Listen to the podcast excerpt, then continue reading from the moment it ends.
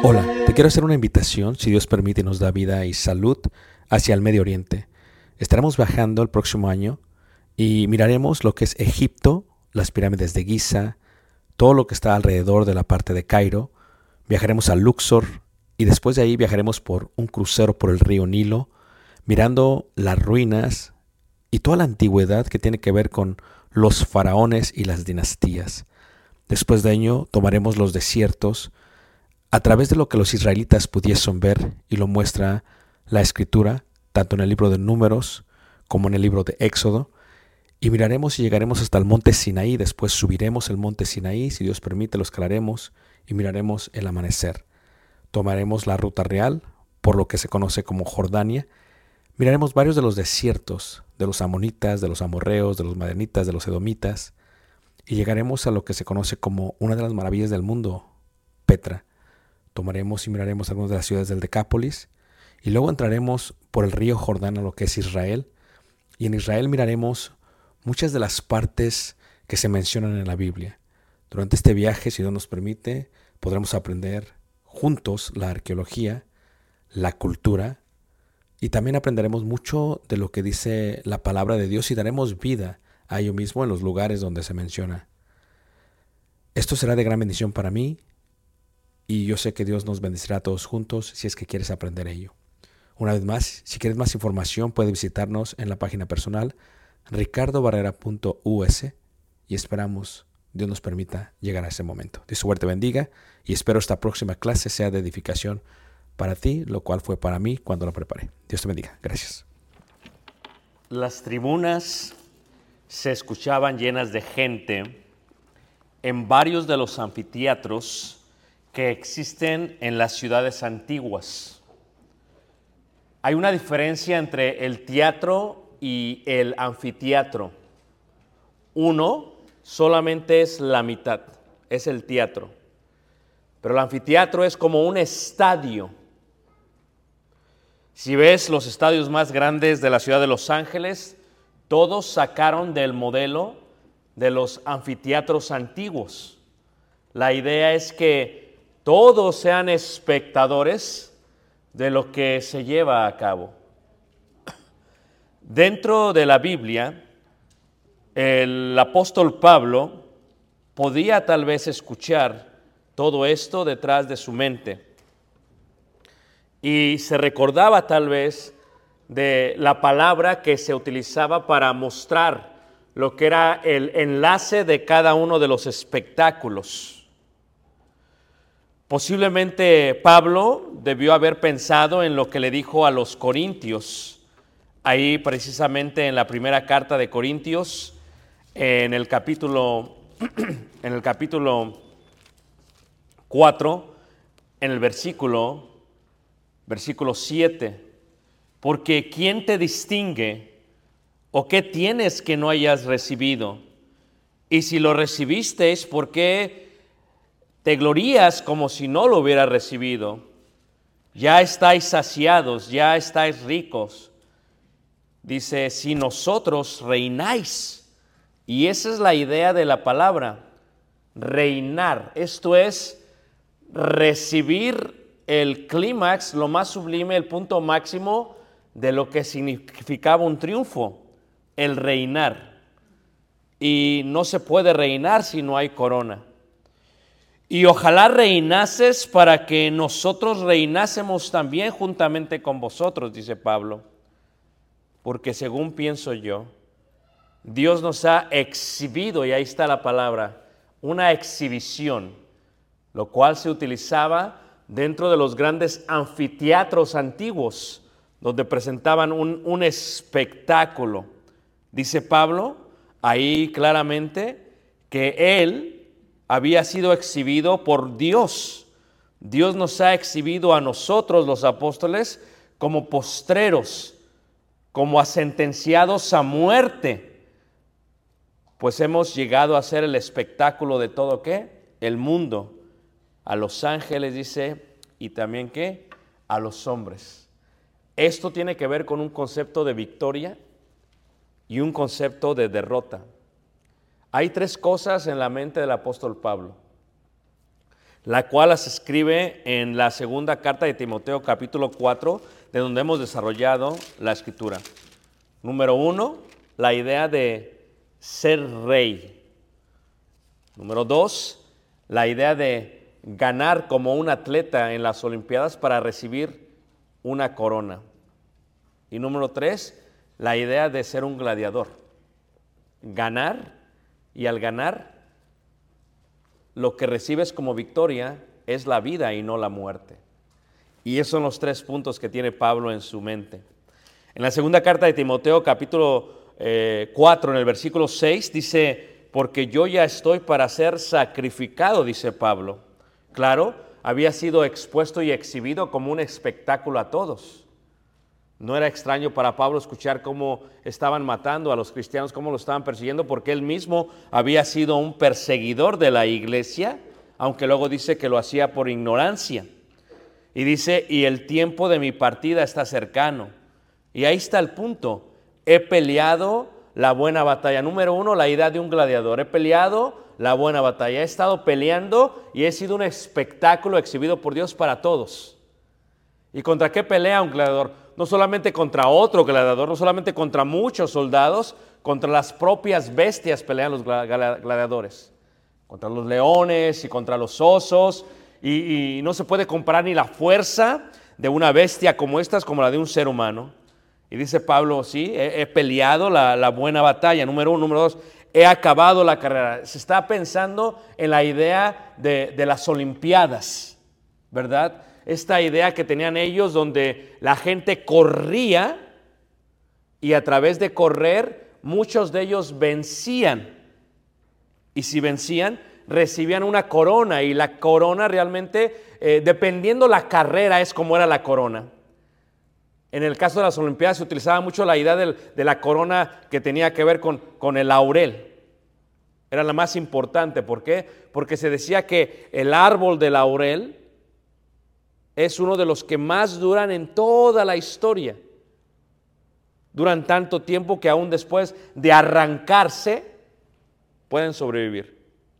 Pero para Pablo no solamente está la idea de lo que es el laurel, porque los griegos utilizaban varias coronas, pero ¿qué sucedía?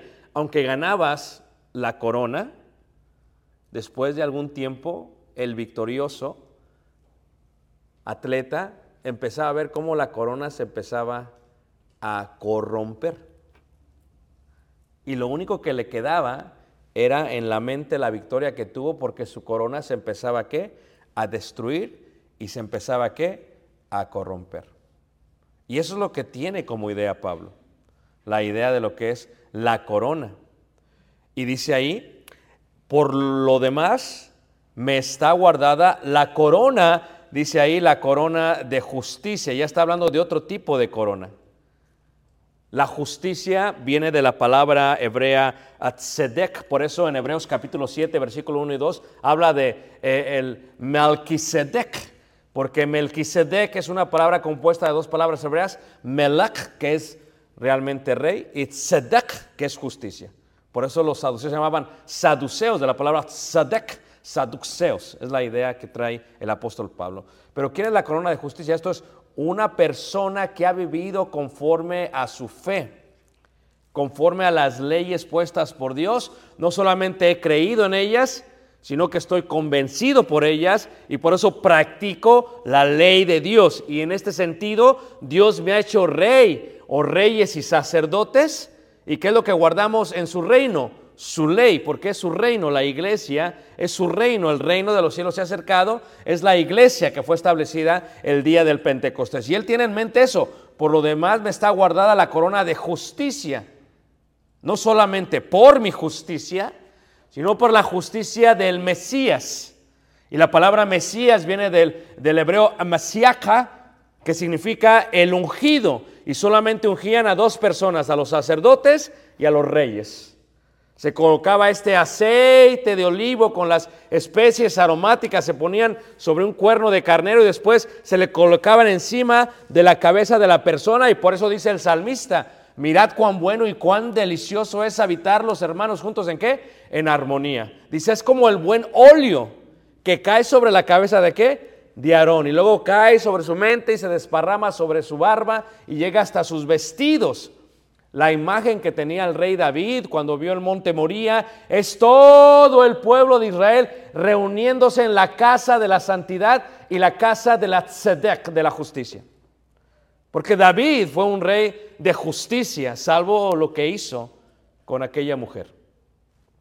Pero de ahí en fuera fue. Y lo que tiene en mente eso es que Jesús es nuestro rey, es Melquisedec, conforme o según el orden de Melquisedec. ¿Por qué? Porque no tiene días, no tiene años. ¿Y por qué? Porque no tiene genealogía. ¿Por qué? Porque Él es el alfa, el omega, el principio y el fin. Siempre ha sido y siempre será. Y por lo tanto la idea que tiene el apóstol Pablo es esto. Por lo demás me está guardada la corona de qué? De justicia, la cual me dará el Señor juez justo en aquel, en aquel día. O sea, había corona corruptible, como dice eh, el apóstol Pablo, primera carta de eh, Corintios 9:25, todo aquel que lucha de todos se abstiene ellos a la verdad para recibir una corona que corruptible. Esto es el laurel, el olivo, porque había varias coronas, eventualmente se echa a perder. Y Pablo tiene en la mente las Olimpiadas. Pablo tiene en la mente los atletas. Pablo tiene en la mente aquellos que se esfuerzan. Ellos recibirán una corona corruptible y nosotros una qué? Incorruptible. Número tres, viene Santiago y viene el apóstol Juan. Y colocan la corona de las coronas. Esto es, bienaventurado el varón que soporta la tentación, porque cuando haya resistido la prueba, recibirá qué? La corona, ¿qué, hermanos? Que Dios ha prometido a los que le aman. Ese es el concepto de corona. Tres coronas. Número uno, la corona incorruptible. Número dos, la corona de justicia. Y número tres, la corona qué? La corona de vida. Estos tres conceptos están encerrados en la idea de lo que es qué, de lo que significa la idea de victoria. Esto es, la victoria no sucede hasta el final. Sin embargo, Pablo entiende y le dice a los romanos, nosotros, aunque no hayamos llegado al final, ya sabemos el fin de la historia. Como si Pablo quisiera expoliar, dicen por ahí en la transliteración, ¿verdad? En inglés. Vas al cine y vas con alguien que ya fue a ver la película. Y la regla es, si tú ya viste la película, no me digas lo que va a pasar. Pero ¿quién ha ido con ese amigo, primo o aún la esposa a veces? Que empieza a ver la película y no se aguantan. Y sale el actor y dicen, y se va a morir. Ah. Y este es el que lo mata. Oh, ya mejor te paras y te vas. Eso es espoliar. Dios es eterno, lo ha visto todo. Y nos dice, lo único que tienes que hacer tú es ser fiel hasta tu muerte. Porque al final de todo, el Espíritu Santo nos dice, porque somos más que quémanos, que vencedores. Es el concepto de la victoria. Y Pablo tiene ese concepto en la mente. Pablo dice, yo ya lo he logrado. O sea, Pablo está viendo el listón de la meta. Pablo está viendo la parte final de la meta. Él entiende que él ya está a punto de cruzar la meta. Hay veces uno piensa, ¿verdad? Aquellos que hemos sido bautizados desde muy pequeños y la pregunta que hacemos es, ¿cuándo vendrá el Señor? Porque así se saludaban los cristianos en el primer siglo. Maranatha, nuestro Señor, ¿qué? Viene. Pero ¿cuántos tenemos más de 10 años bautizados? Levante la mano. ¿Cuántos hay más de 10 años bautizados, hermano? Ahí está. Pero ¿cuántos tenemos más de 20 años bautizados? Levante la mano, hermanos. Y más de 30 años, 40, 50. Gracias.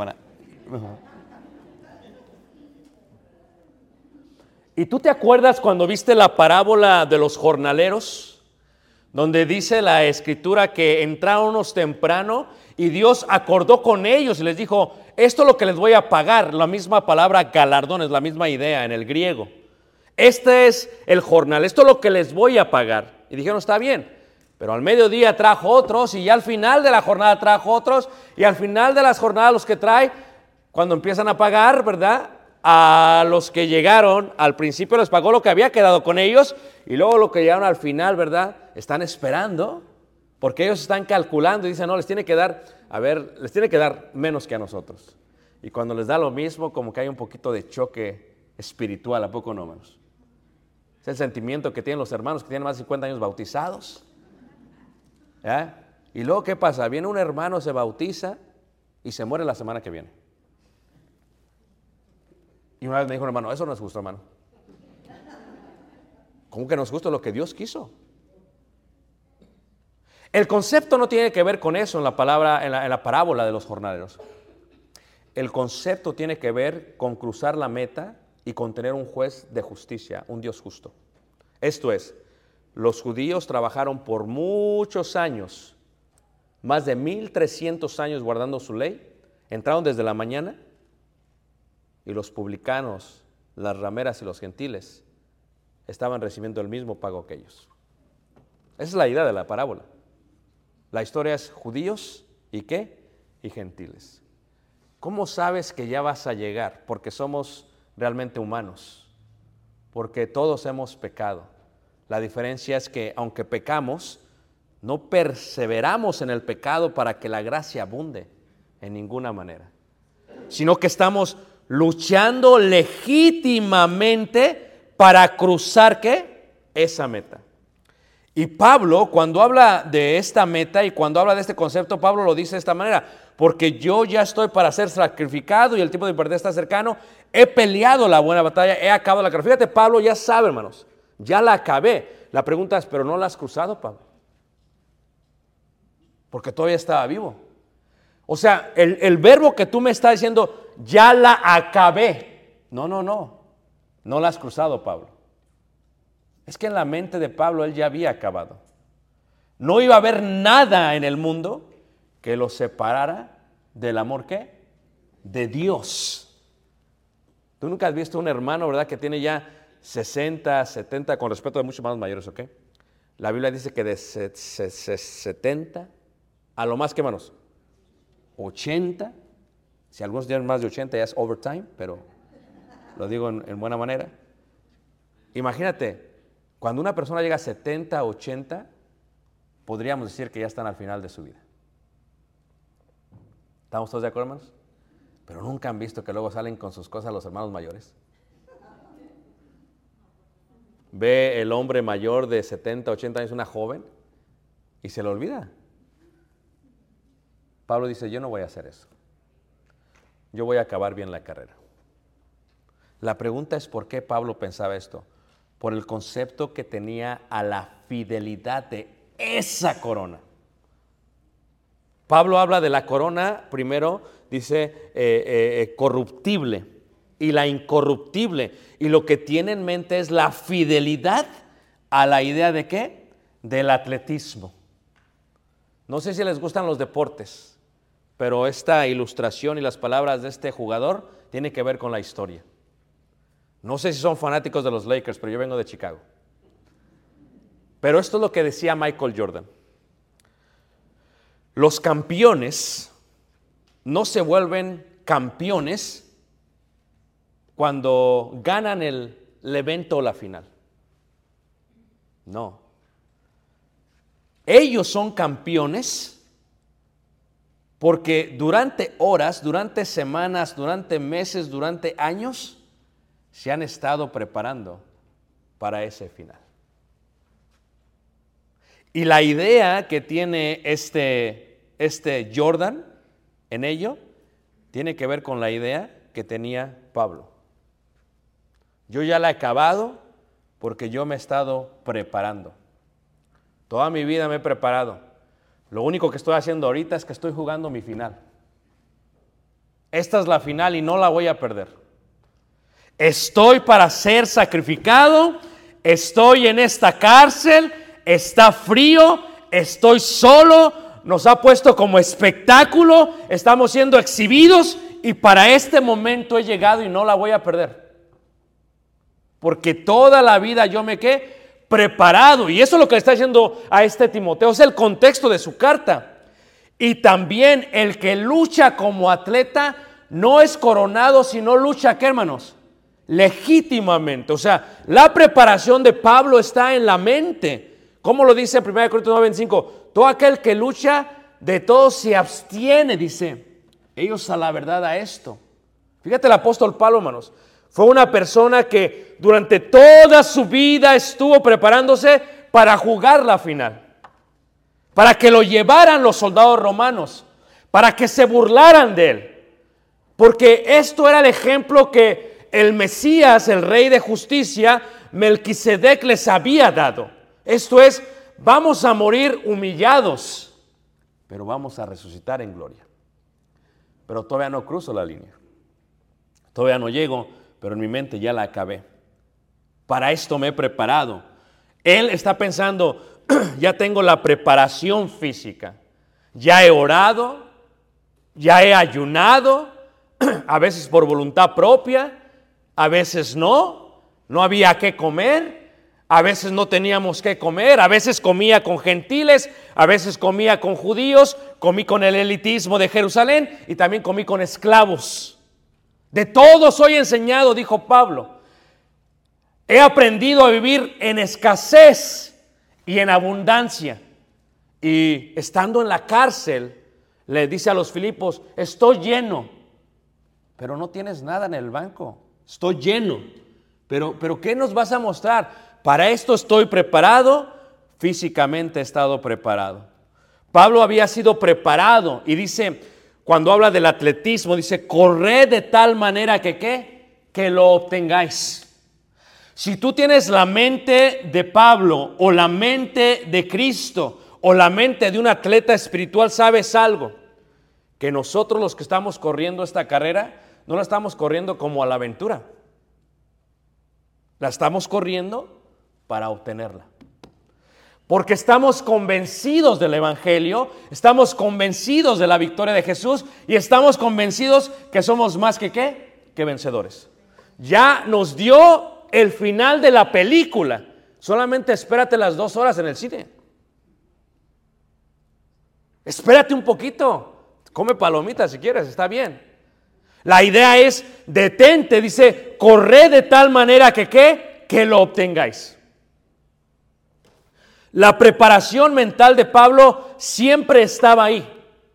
Sabía lo que iba a hacer, estaba jugando su final, la copa, la corona, y dice, ellos están corriendo, dice, por una corona hecha de laurel, por una corona hecha de olivo, yo corro no por una corona que se va a echar a perder, porque no solamente va a estar en mi mente la victoria, va a estar en mi cabeza la corona por toda la eternidad.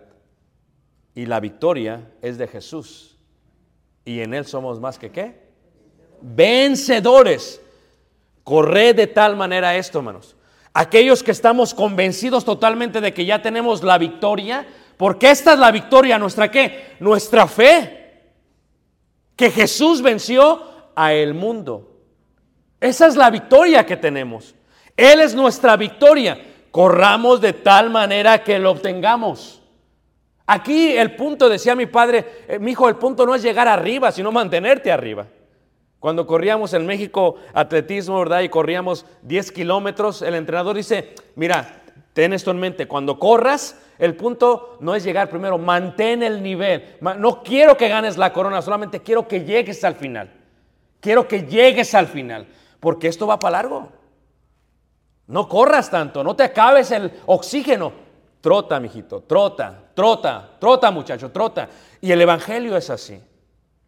Porque si a mí me hubieran dicho que iban a pasar cerca de 30 años y todavía no moría, hubiera dicho, no, espérate, ¿para qué corrí tanto al principio?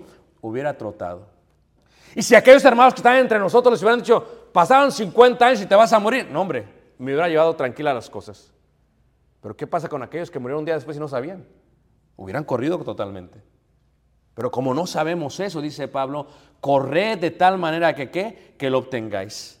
No solamente es una preparación física, no solamente es una preparación mental, es una preparación totalmente espiritual.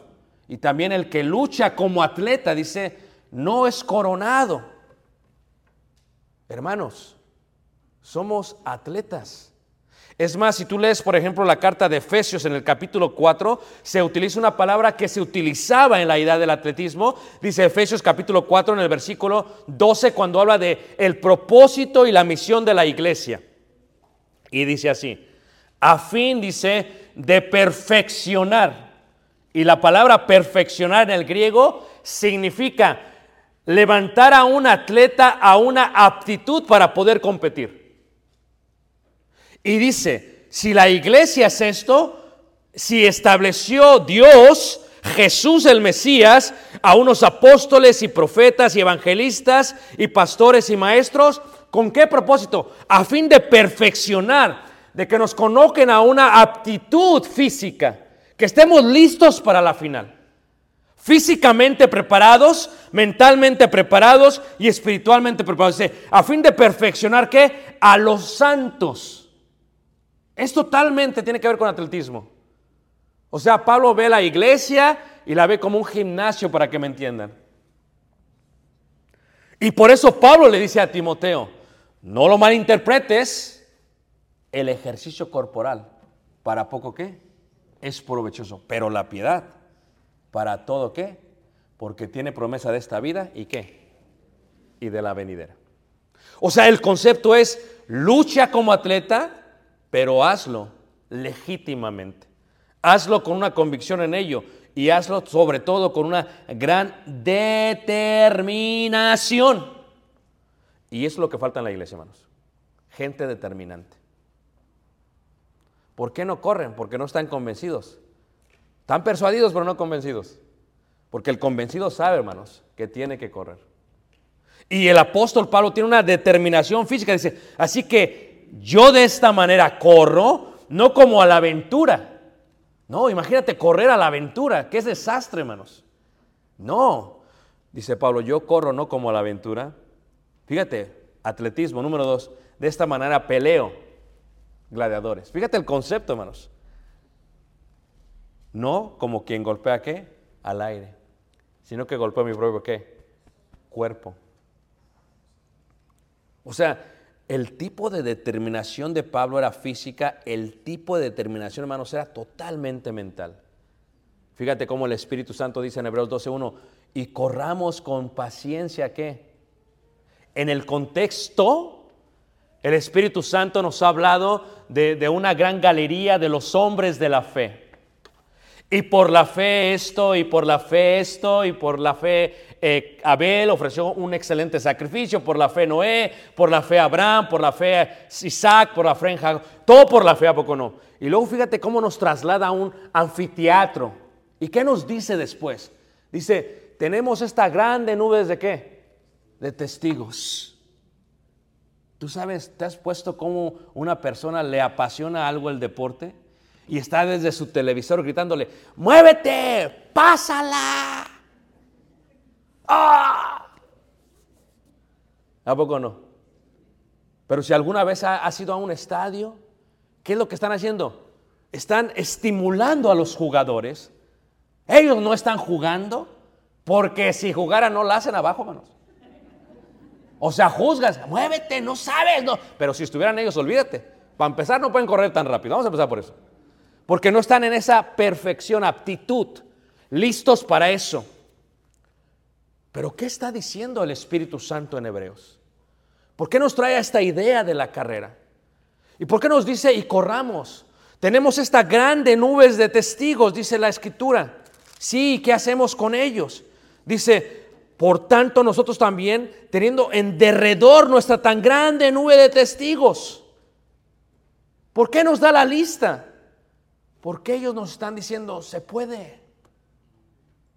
Puedes llegar al final. Es posible cruzar la meta. Es posible tener la corona. O sea, como si nos estuvieran echando porras con su vida. Nosotros lo hicimos, tú lo puedes hacer. El rey David lo hizo, tú lo puedes hacer. Moisés lo hizo y se sostuvo como viendo a quién? Al invisible. Tú lo dice, corre, corramos con paciencia la carrera que tenemos que por delante. Pero luego dice algo increíble, hermanos. Dice, puesto los ojos. Porque la Biblia, si tú la ves, hermanos, los hombres de Dios tenían una gran fe, pero eran hombres muy imperfectos. Si tú ves a Noé, se emborrachó y sabes lo que le pasó. Si tú ves a David, que tenía el corazón conforme a Dios, vio a una mujer y la codició. Y luego mató a mandar el esposo indirectamente. Pero si tú ves a Jesús, cuánta perfección. Porque tenemos un gran, sumo sacerdote que conforme a nuestra semejanza, pero nunca qué, manos. Nunca qué, nunca pecó. ¿Y qué es lo que está diciendo Pablo? Puesto los ojos en quién, hermanos? En Jesús. ¿Nunca has visto cuando van corriendo la gente? Y nuestro entrenador decía, no, córrele los últimos metros, porque allá es por metros, yo sé que aquí es por yardas y pies. Es, los últimos metros, dices, le vas a dar con todo, dice. Dale con todo. Y luego nos enseñaba lo siguiente, dice, estiren el cuello. O sea, que le hagas así. Y decía, y saquen la lengua si tienen que sacar la lengua. Porque a veces la, la, victoria está en, en milímetros, hermanos. Pero esos últimos pies, yardas, le tienes que dar con todo. Le tienes que dar con todo. Tienes que estar, tienes que correr, correr, correr para pasar la carrera. Hermanos, ya nos dijo que ganamos la carrera. Ya tenemos una grande nube de testigos. Pablo no está dudando si va a morir fielmente o no. Pablo sabe que va a morir fiel. Esa es la final. Para eso lo prepararon y dice Pablo, estoy listo para ser sacrificado. ¿Y sabes qué? Pero ya la acabé. ¿Cómo Pablo? Todavía no mueres. No, no. Ya la acabé. Ya la crucé. No, no, pero no las... Ya la crucé, muchacho. Crúzala tú. Corre tú, vive tú, experimenta tú, pero anímate tú. Fíjate lo que tienes que hacer. Puesto los ojos en qué? En Jesús. Es posible porque es una corona que solamente es tuya. A la iglesia eh, de Cristo en Filadelfia, dice Apocalipsis capítulo 3, dice lo siguiente, Apocalipsis capítulo 3, dice ahí, en el versículo, en el versículo 7 eh, en adelante, y voy a leer este versículo que es, que es importante, eh, Apocalipsis capítulo 3, versículo 7, 7 en adelante. Versículo 10 dice, Lees del versículo 9, dice, He aquí yo entrego de la sinagoga de Satanás a los que se dicen ser judíos y no lo son, sino que mienten, he aquí yo haré que vengan y se postren a tus pies y reconozcan que yo te amo. Por tanto, has guardado la palabra de mi paciencia. Yo también te guardaré de la hora de la prueba que ha de venir sobre el mundo, para probar a los que moran sobre la tierra. He aquí yo vengo pronto, retén lo que tienes, para que ninguno tome qué? Tu corona. O sea, ya es tuya. Nos decía el entrenador, cuando corran, no se les vaya a ocurrir ver a los lados. Ves hacia enfrente. Porque si ves al lado, hermanos, te puedes tropezar. Hermanos, la vida espiritual no se trata de compararnos con los que van al lado de nosotros. Se trata de ver solamente a Jesús. Porque cuántas veces en el camino se cae la gente. Hombres grandes se caen, hermanos. Mentores se caen.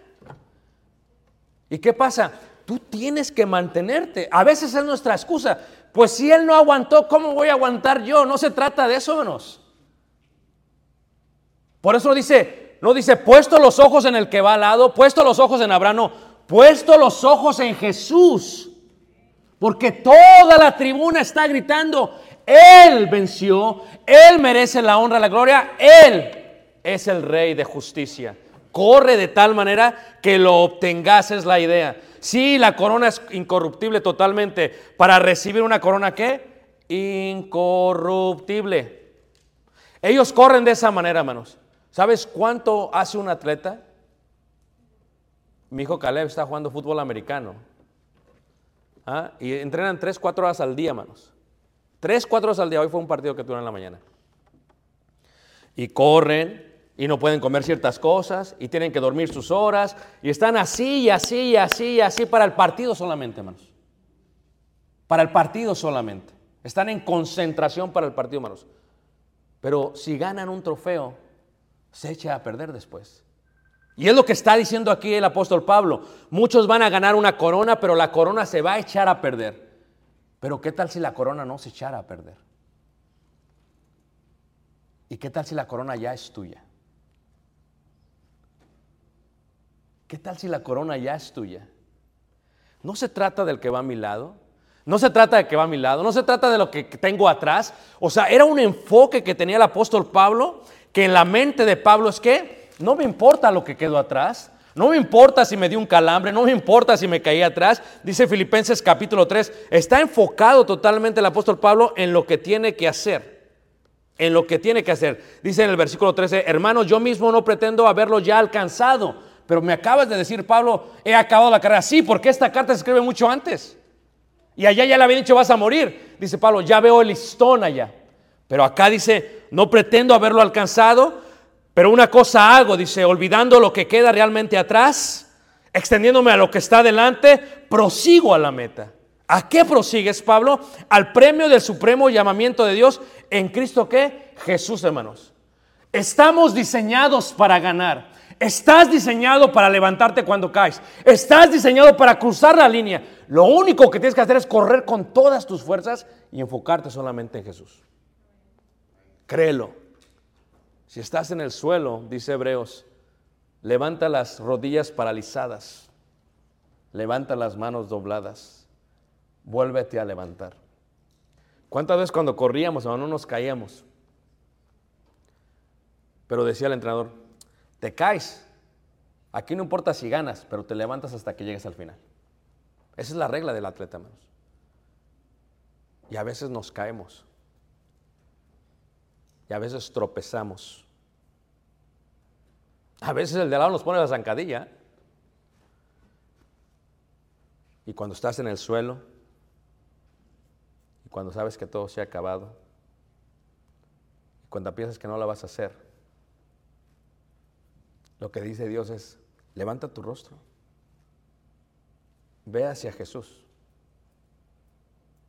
No importa que llegues un poco sucio de la pista, no importa que llegues golpeado, no importa que llegues maltratado. A eso se refiere en Romanos. no hay nada que te puede separar del amor de Jesús.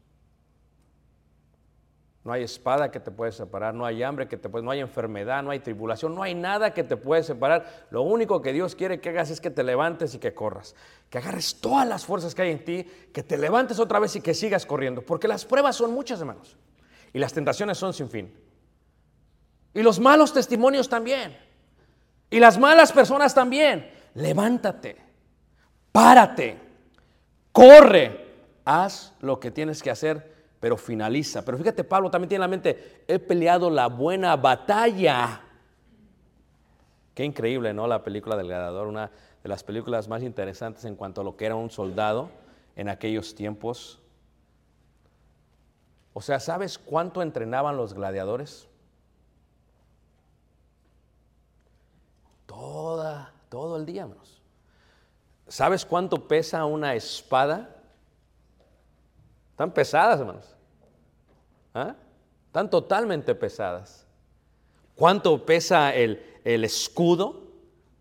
O sea, en el pensamiento de Pablo, Pablo sabe que estamos peleando y Pablo sabe que estamos peleando todo el tiempo. Qué curioso que después de Efesios 4 dice, para perfeccionar a los santos, luego habla de guerra. Y dice Efesios capítulo 6, en el versículo 10, por lo demás, hermanos míos, fortaleceos en el Señor. Y dice, y en el poder de su fuerza, y vestidos de toda la armadura de quién? De Dios. Pablo ahora se está enfocando en lo que era un soldado. ¿Por qué, hermanos? Porque somos soldados. ¿Por qué? Porque todo el día estamos preparándonos, ¿verdad? Esta es mi espada. Los soldados romanos tenían dos espadas. Una grande y una pequeña, como una daga, como un cuchillo. Y si una se les caía, sacaban la daga, hermanos. Y, la vaina la tenían y la cuidaban y la sabían manejar. Por eso Dios quiere que sepas manejar la palabra de Dios. Porque todo el tiempo estás peleando, dice ahí, porque no tenemos lucha contra sangre y carne, sino contra principados, contra potestades, contra los gobernadores de las tinieblas de este siglo, dice contra huestes espirituales de maldad en las regiones que celestes. O sea, Pablo sabe que la pelea es Imagínate, cuando se presentaba un gladiador, hermanos, y salía, hermanos, no sabía qué iba a salir. A veces estaban arregladas las apuestas, de tal manera que decían aquellos, le avientas ahorita a otro gladiador y otro soldado, y no lo aviéntale un animal a la misma vez para tumbarlo, hermanos. ¿Y cuántas veces tú no has recibido eso? Ese es el contexto que Pablo tiene en la mente. Ahí en la segunda carta de Timoteo, en el capítulo 4, en el versículo 17, dice, pero el Señor estuvo a mi lado y me dio fuerzas para que por mí fuese cumplida la predicación, dice, y que todos los gentiles oyesen, así fui librado de la boca de quién, hermanos? Del león. O sea, ¿qué es lo que quiere el diablo, hermanos? Anda como león rugiente buscando a quién, qué, manos devorar. Es más, cuando está en el desierto de Judea, el Señor Jesús, cuando comienza su ministerio y empieza el proceso y empieza a hacer ayuno, viene el diablo y el diablo lo que hace constantemente es, quiere tentar a Jesús. ¿Tiene hambre? Dile a esta piedra. ¿Y cómo contesta Jesús? Siempre con la palabra, siempre con la espada. No, no, no, escrito está. No solo de pan vivirá, ¿qué manos? Sino de toda palabra que sale de la boca qué? De Dios. Y el diablo continúa, empieza con la parte física, ¿verdad? Y luego continúa con la parte de la tentación, ¿verdad? Y dice, ok, y dice, le presenta todo lo dice, todo esto va a ser tuyo. ¿Cuántos cristianos no han dejado de correr por un dólar más? Por un pequeño negocio, hazme el favor. ¿No dijo Jesús que no nos hagamos tesoros en la tierra?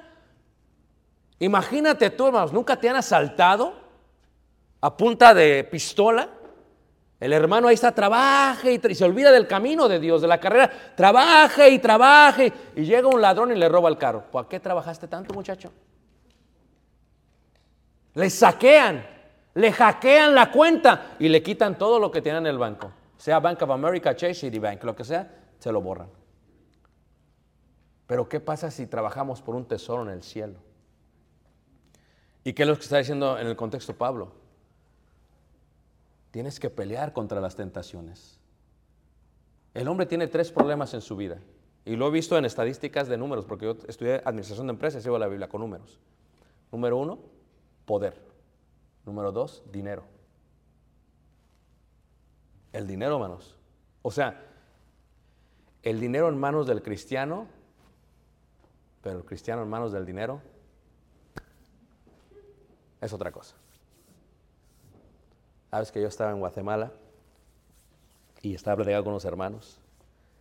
No, hermano, no entiendo. ¿Qué le hacen ustedes a los cristianos en Estados Unidos? Que yo no le hago nada, hermano. Yo oro por todos. ¿eh? No, no, le hacen algo, pero ¿por qué? explíqueme. El hermano era bien fiel. No faltaba nada el hermano aquí. Era activo, hacía esto, hacía aquello. Y llegó en Estados Unidos y se olvidó de quién, hermanos? De Dios. Y es que una cosa es el quetzal y otra cosa es el dólar. Es la realidad, hermanos. Por eso el diablo le presenta a Jesús todo. Y dice Jesús, no. Luego le presenta la parte de la lógica. Lo lleva al pináculo del templo. Dice, aviéntate. Y utiliza la Biblia, hermanos, el diablo. Porque sabe el diablo. Y que con la Biblia que hace el diablo dice, ¿no está escrito en el salmista que si te avientas los ángeles te van a agarrar? ¿Y cuántos cristianos no excusan? Excusan, hermanos, sus derrotas con la palabra de Dios. No es que la Biblia dice eso. No, no, no es lo que está diciendo. Es lo que tú estás arreglando que diga para que tú te excuses de lo que Dios quiere que realmente hagas. O sea, ¿cuántas veces no viene el enemigo hacia nosotros y peleamos, hermanos? Muchas veces. La idea de la pelea, hermanos, es que tenemos que pelear legítimamente. Sabes que eh, le dijo Pablo a Timoteo que ninguno que milita se enreda en los negocios de qué manos? De la vida. ¿Sabes qué está diciendo Pablo? En aquellos tiempos había mercados y a veces la gente, los soldados tenían que ir a lo que tenían que ir. Pero el soldado a veces iba en el mercado y empezaba a ver el puesto. Y decía, ah, mira qué bonito. Y, y se olvidaba de todo. Y empezaba a enredarse en lo que estaban, ¿qué? Vendiendo. Dios no nos hizo para atesorar cosas en la tierra. No estamos diseñados para incrementar nuestros graneros. No estamos diseñados para que el banco sea ilimitado en nuestra cuenta. Estamos diseñados, hermanos, para que aprendamos a vivir totalmente dependientes de Dios. Pero en el momento que nos olvidamos, perdemos la pelea. Te presento esto y el cristiano se olvida. No es que no fuese activo allá, hermanos. Es que no estaba peleando legítimamente. Es que se enredó qué? En los negocios de qué, hermanos? De la vida. La idea general tiene que ver con, ¿puedes tú esto? Y si ganas, y si ganas, no pierdes la vida. Y era lo que hacía un gladiador, hermanos. Simplemente cuando ganaba, ganaba su vida y no la perdía. Por eso dice Santiago claramente, bienaventurado el varón. ¿Por qué? Porque si hace esto, recibirá la corona ¿qué? De vida. Por eso dice ahí Apocalipsis capítulo 2 en el versículo 10, cuando habla el apóstol Juan hablando realmente de lo que era eh, aquella persona que estaba en la cárcel, dice, no temas nada, lo que vas a padecer aquí el diablo echará a algunos de vosotros en la cárcel para que seáis probados y tendréis tribulación por 10 días. Sé fiel. ¿Hasta cuándo, hermanos? Hasta que cruces la línea. Sé fiel. Sé fiel hasta la muerte. Sé fiel hasta la muerte. Sé fiel hasta la muerte, hermanos. Pero por último, la idea de la corona de justicia tiene que ver con el rey David. Tiene que ver con Sadoc, con, con justicia, con fe. Si leemos otra vez ahí en Hebreos en el capítulo 7, te das cuenta de eso. Todo, todo el, libro, eh, el libro de Apocalipsis habla de ser reyes y sacerdotes para Dios. ¿Qué indica esto, hermanos? Dios ya nos hizo reyes y qué? Y sacerdotes. Velo de esta manera. David coloca su ciudad enfrente del monte Moría. Compra el monte Moría de Arauna Jebuseo y prepara todo para que se establezca el templo de Dios y ahí estaría Dios. David desde su casa, desde su palacio enfrente, empieza a hacer salmos. ¿Y saben por qué los israelitas aman a David? Porque fue el único rey que unificó la santidad y la justicia. Fue el reino de santidad y el reino de justicia. La presencia de Dios y la presencia de su palabra practicada en sus hechos. Eso fue lo que hizo David. Y cuando David ve esto, dice, ¿sabes qué? Vienen de todas partes de la tierra prometida. Vienen del norte y vienen del sur. Los de Dan vienen de la tierra de Dan, los de Neftalí de Neftalí, los de eh, la parte de Simeón, eh, de Simeón, y así sucesivamente. Todos vienen. Pero cuando todos se juntaban, hermanos, se juntaban en la corona de su reino, Jerusalén. El lugar donde teníamos un rey y el rey gobierna con qué manos? Con justicia. Y por eso aquí en Hebreos capítulo 7, versículo 1 dice, porque este Melquisedec, rey de Salem, ¿y qué es Salem? Paz. Paz. De nada sirve que haya un pueblo próspero con abundancia de dinero si no tiene paz. Si no, pregunta el día de hoy a los ucranios. De nada sirve que tengamos mucho dinero si nuestro corazón no tiene Salem o Shalom. Sacerdote del Dios Altísimo que salió a recibir a Abraham que volvía de la derrota de los reyes y lo bendijo, a quien asimismo dio a Abraham los diezmos de todo, cuyo nombre significa primeramente rey de justicia y también rey de qué? De Shalem. O sea, rey de qué? De paz. ¿Tú te imaginas cuando Abraham tiene a su hijo y le dice Dios, quiero que me lo des?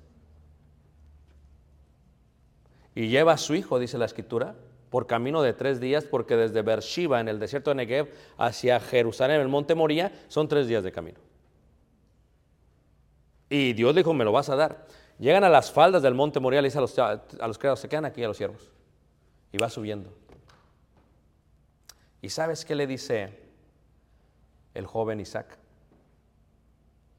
Padre, ¿dónde está el animal para el holocausto? Y le contesta este Abraham en hebreo, Ayabe Jireh. Esto es Jehová Jireh. Esto es Dios, se quémanos, se proveerá. Y cuando coloca a Isaac sobre el monte Moría, hermanos, y lo va a matar, dice que dice la escritura que dijo, no detente, hijo el ángel. Y voltea y el cuerno de un carnero entrelazado y lo reemplaza Isaac. Imagínate tú cómo sintió Abraham. Shalom, paz, Salem, Salem. Cuando David ve a todos los judíos que vienen de todos lados en el templo, aunque no lo vio edificado, pero lo visualizó de alguna u otra manera. ¿Sabes qué dice? Todo el pueblo se reúne para estar en el lugar donde mora la justicia, donde mora la paz. Y fíjate que ellos, aún David cuando escribe en el libro de los Salmos, son cinco libros, pero el libro de los Salmos, compuesto de cinco libros, pero solamente es uno, empieza a escribir y, pone libros de, de, salmos de ascensión. ¿Qué es ascensión? Cuando los judíos llegaban por todos los montes de Jerusalén y bajaban hacia los valles, en el valle de Kedrón y veían hacia el monte, veían y empezaban a cantarlos. Y veían hacia el templo y se alegraban porque era la corona de la justicia y la corona de la santidad. Y cantaban decían, alzaré mis ojos a los montes, alzaré mis ojos a Jehová, de donde vendrá mi socorro. O sea, que sea como Abraham, Padre. Detén el cuchillo. ¿De dónde vendrá mi Salem, mi paz? Liberando mi alma de qué? Del Seol. Y cuando veía a David y empezó a escribir, dice, mirad cuán bueno y cuán delicioso es. Fíjate, todos los judíos subían y el templo como una corona, la presencia de Dios como el óleo, el aceite de olivo, y en el monte toda la gente rodando se veía como el óleo, como la barba de Aarón. Qué hermoso era Jerusalén.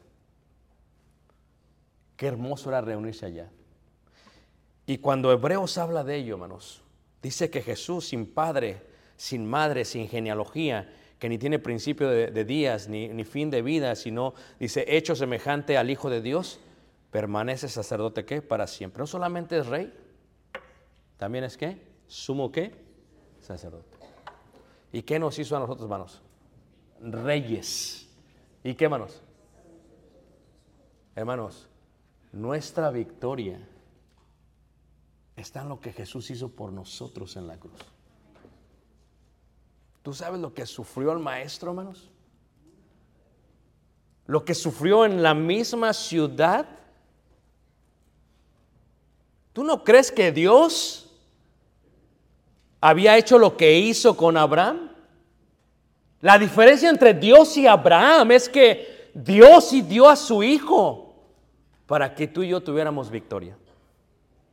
Porque esa es nuestra victoria. Lo único que pide Jesús es corre. Corre, corre, corre, corre. Lo único que pide Dios es lucha, pelea, levántate, saca de todo tu ser lo que tengas que sacar y haz lo que tienes que hacer. El apóstol Pedro lo dice así en la segunda carta de Pedro capítulo 3, dice así versículo 10, pero el día del Señor vendrá como ladrón en la noche, en el cual los cielos pasarán con gran estruendo y los elementos ardiendo, dice, serán deshechos y la tierra y las obras que en ella hay serán quemadas.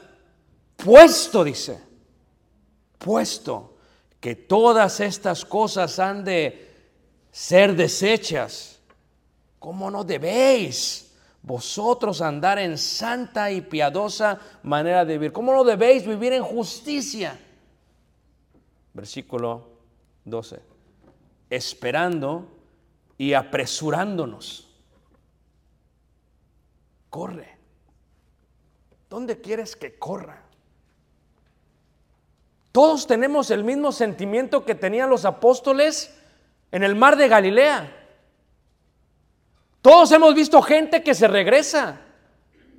Eran cinco mil un día, el otro de Evangelio dice seis mil, y todos se regresaron. Y todos pensamos, es que no la voy a hacer, si no la hizo este, ¿cómo la hago yo?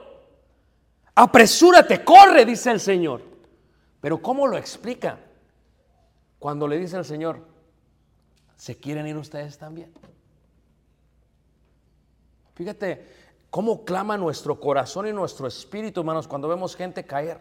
¿No nos gozamos? Lamentamos como se lamentó David cuando cayó Saúl, aunque éste lo aborrecía, hermanos.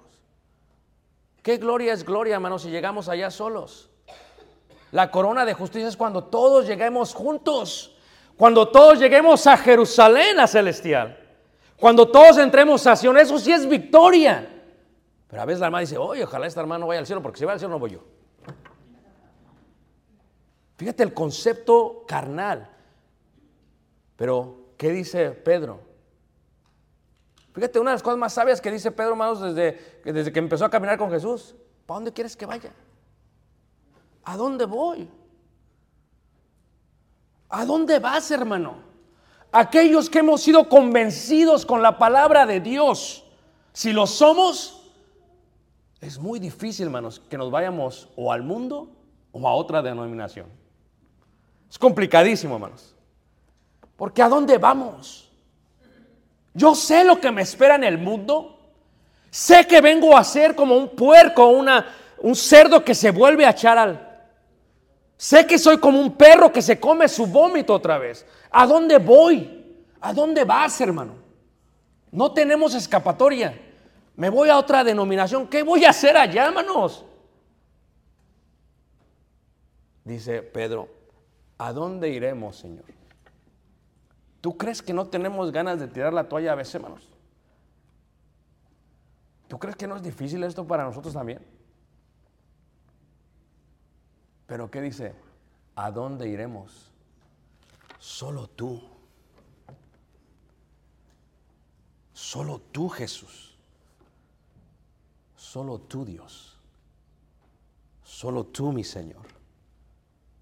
O sea, la idea es que no hay nadie, hermanos, no hay nadie que te ofrece lo que te ofrece Jesús. Nos está ofreciendo la victoria y ni siquiera tenemos que hacer nada más que correr. Y Pedro lo que está diciendo es que, ¿a dónde iremos? Pero ¿qué dice aquí Pedro en esta parte de la escritura? Esperando, dice, apresurándonos para la venida del día de Dios en la cual los cielos encendiéndose serán deshechos y los elementos siendo quemados se fundirán. Pero nosotros, lo que dijo Pablo, hermanos, yo estoy seguro que los que aman a Dios estamos esperando algo de Dios. Yo espero algo de Dios, tú esperas algo de Dios. Estamos juntos esperando, pero nosotros esperamos, según sus promesas, cielos nuevos y tierra nueva, en los cuales mora, ¿qué manos? La justicia. Por lo demás me está guardada la corona de justicia. Yo ya tengo mi corona, tú ya tienes tu corona. Nadie te la puede quitar a menos que la sueltes. Ese es el secreto de la vida espiritual. No sueltes lo que tienes en las manos. No dejes que nadie te lo arrebate. Si estás abajo, levántate. Si te has caído, párate. Si te ha herido el enemigo, levántate. Camina en el valle de muerte. Y recuerda que al final habrá una excelente promesa para todos los que amamos qué? Su venida. Y no es cualquier corona, es la corona de qué? De justicia. No vale la pena ser cristianos, hermanos.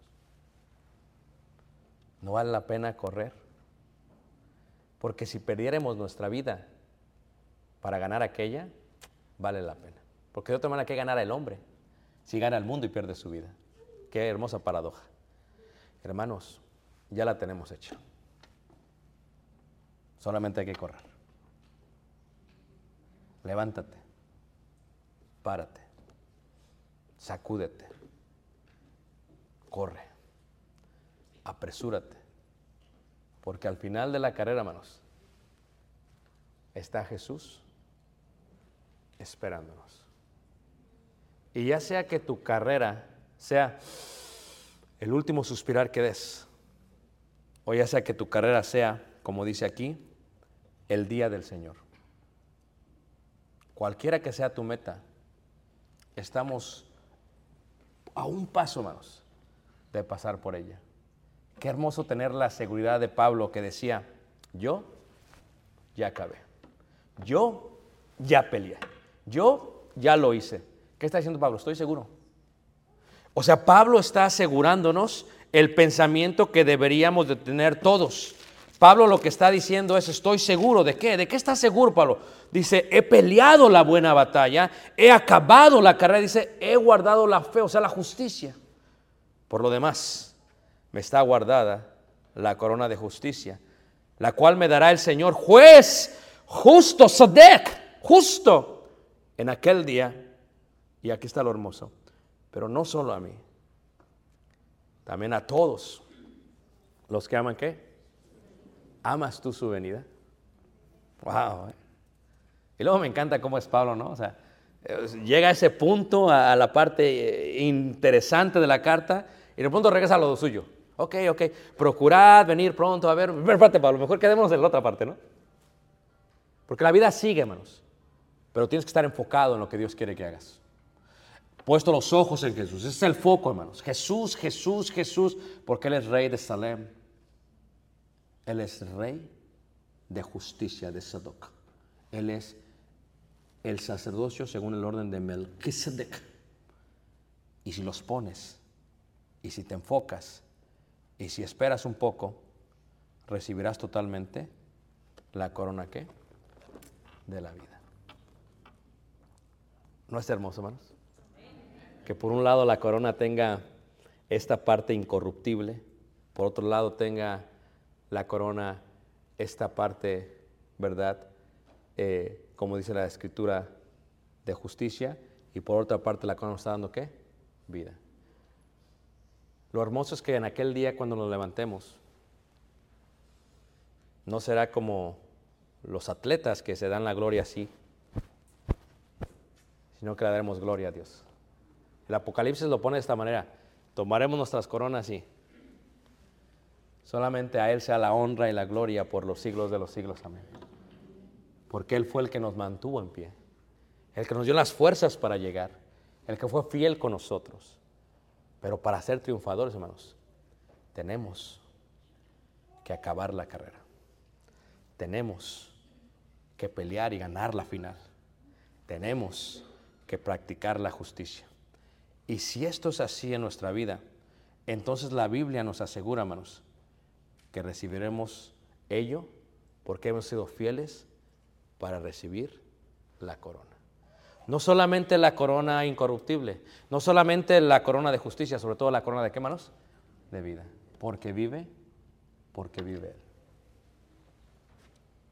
Como dice el himno, ¿a poco no? Dios dio a Jesús, su Hijo amado. Él vino a... Fíjate qué hermoso, hermanos. Y a perdonar. Vivió y murió por redimirme. La tumba vacía, la prueba es de que vive porque vive Él, esperaré el mañana, y porque vive temor se va y porque sé que maneja el futuro. Fíjate qué hermoso, hermanos. Él sí murió por ti y por mí. La tenemos hecha. Corre. Lo más hermoso es que si no nos volvemos a ver, hermanos, nos veremos allá. Y todos juntos le diremos al Señor, esta corona no es mía. No fue mi carrera, no fue mi justicia, no fue mi pelea. Toda la honra y toda la gloria y todas las riquezas y toda la alabanza son tuyas, Señor. Recíbelo porque tú eres el rey de justicia, el rey que me dio paz, el rey que merece la honra y la gloria por los siglos de los siglos. ¿Qué? Y si en nuestra mente tenemos otra cosa, déjame decirte que estamos mal. Porque no se trata de mí, no se trata de ti, no se trata de ellos, se trata de Jesús. Él es el Mesías. Sépase ciertísimamente toda la casa de Israel que Dios le ha hecho Señor y qué? Mesías, ungido. Él es rey. Y la corona la compartirá con nosotros. Porque qué gloria es esa de llegar solos. Pero qué gloria es esa de llegar todos juntos. Cuando todos estemos con Dios. Tú nos visitas este día. No sé si estás en el suelo, no sé si te has tropezado, no sé si alguien te puso tropiezo. Levántate. Agarra fuerza. Tú nos visitas hoy en día y tal vez estás siendo tentado de una manera increíble. Recuerda que Dios no te da un reino terrenal, sino un reino celestial. Y recuerda que ese tipo de tesoro vale mucho más que esto. Trabajar por esos tesoros, dijo el Señor. Tú nos visitas hoy el día y crees que Jesús es el Hijo de Dios, bien puedes. ¿Qué debes de hacer? Si crees de todo corazón que Jesucristo es el Hijo de Dios, puedes confesar delante de todos, creo que Jesucristo es el Hijo de Dios. Si quieres arrepentir de todo lo malo que has hecho, puedes hacerlo este día. Si quieres venir a bautizarte, lo puedes hacer y obedecerás el Evangelio. Pero queda algo, sé fiel hasta la muerte. Yo no sé cuándo vas a morir, ¿eh? No si van a ser 50 como los hermanos, o 40, o 30, o 20. Pero lo bello es que ya eres más que vencedor una vez que salgas de las aguas del bautismo. Retén tu corona para que nadie tome lo que te he dado, dijo el Señor. Pongamos de pie, cantemos este himno de invitación. Te invitamos. Cristo viene pronto. Gloria a Dios por ello.